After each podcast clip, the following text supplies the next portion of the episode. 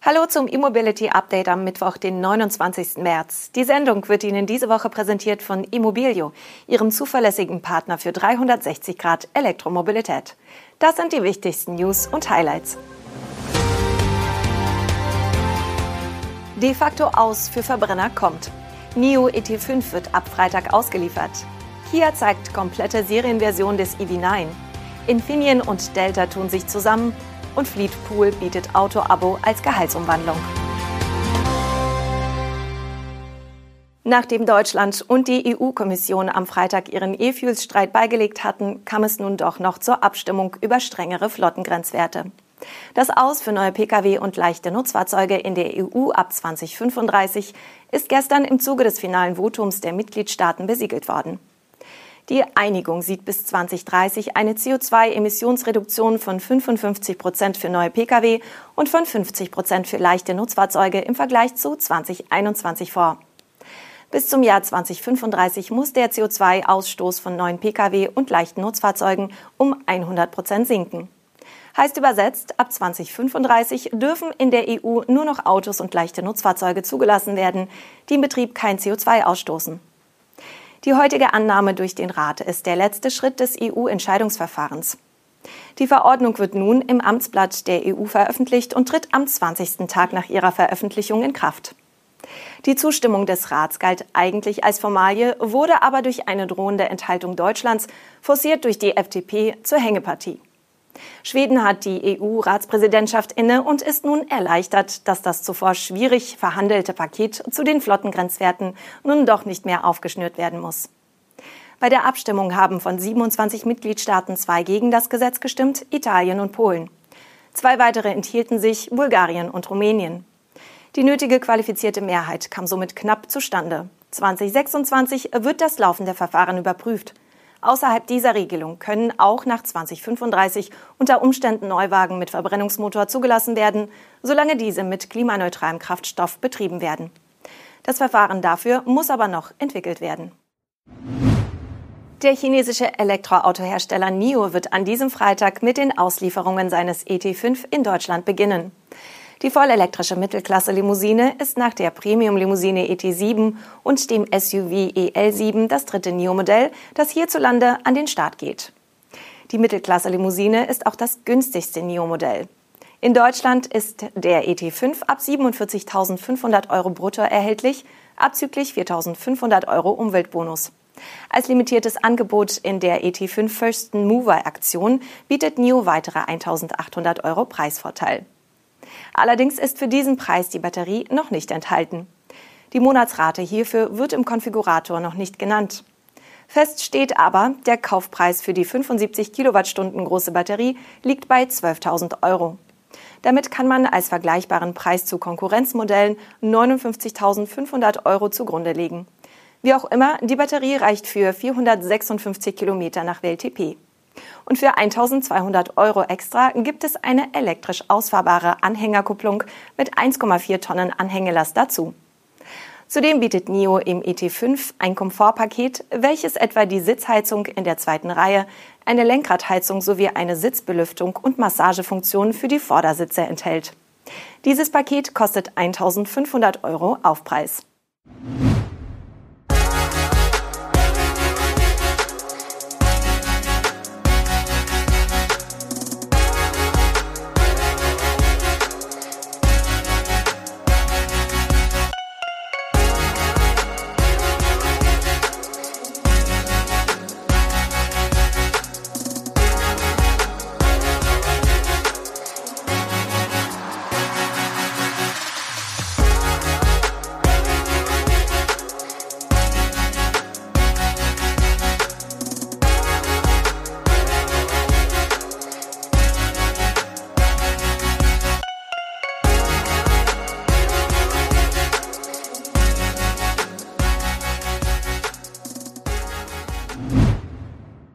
Rund zwei Wochen nach dem Design hat Kia nun die komplette Serienversion des EV9 vorgestellt.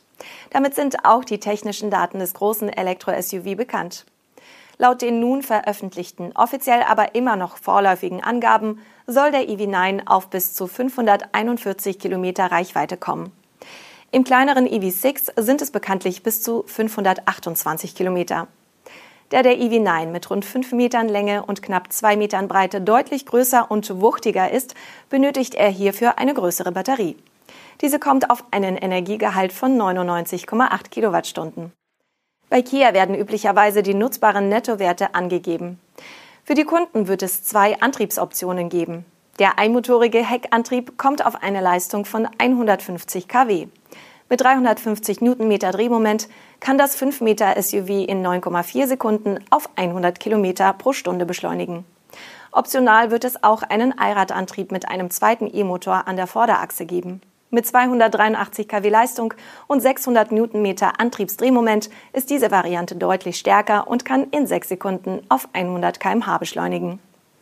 Mit einem optionalen Boost-Upgrade, das über den Kia Connect Store erhältlich ist, gibt Kia sogar 700 Newtonmeter Drehmoment an.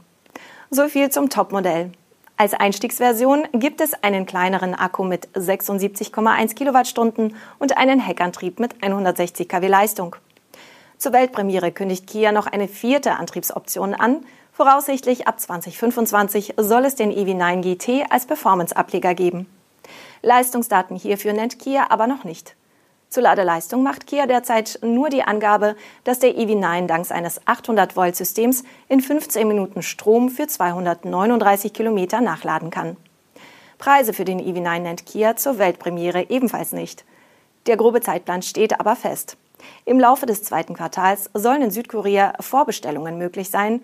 Im zweiten Halbjahr sollen ausgewählte globale Märkte folgen. Darunter wird dann auch Europa sein. Der deutsche Chiphersteller Infineon und Delta Electronics, ein taiwanesischer Anbieter von Energiemanagement und Ladesystemen, erweitern ihre Zusammenarbeit um Komponenten für Elektrofahrzeuge.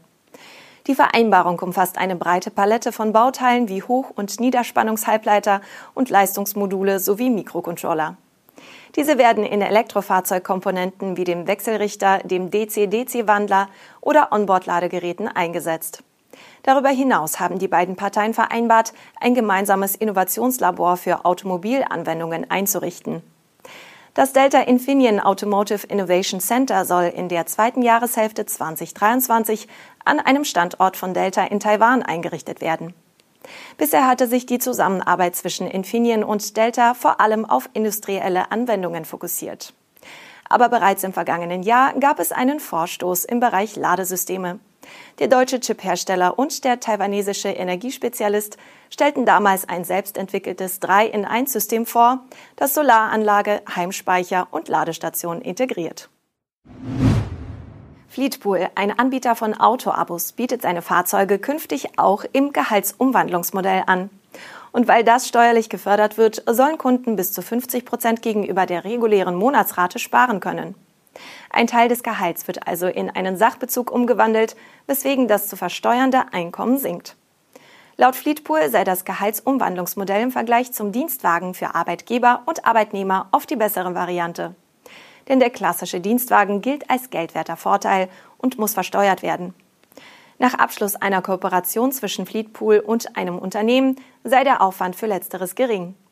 Denn Mitarbeiter können ihre Bestellung selbstständig über das digitale Shopsystem des Anbieters abwickeln. Alle steuerlich relevanten Daten werden über das System erfasst und an die Personalabteilung weitergeleitet. Nach Angaben von Fleetpool können auch ein Tiefgaragenplatz, Ladekosten, Ausgaben für Betriebsmittel oder die Autowäsche in einer App eingepflegt und steuerlich geltend gemacht werden. Fleetpool setzt zunehmend auf Elektromobilität. 2022 hatte das Unternehmen Teslas im Wert von mehr als 50 Millionen Euro bestellt und peilt für dieses Jahr die Beschaffung von E-Fahrzeugen im Gesamtwert von rund 400 Millionen Euro an. Das war das E-Mobility Update zur Wochenmitte. Die Sendung wird Ihnen präsentiert von Immobilio, Ihrem zuverlässigen Partner für 360 Grad Elektromobilität. Morgen Mittag melden wir uns zurück. Tschüss.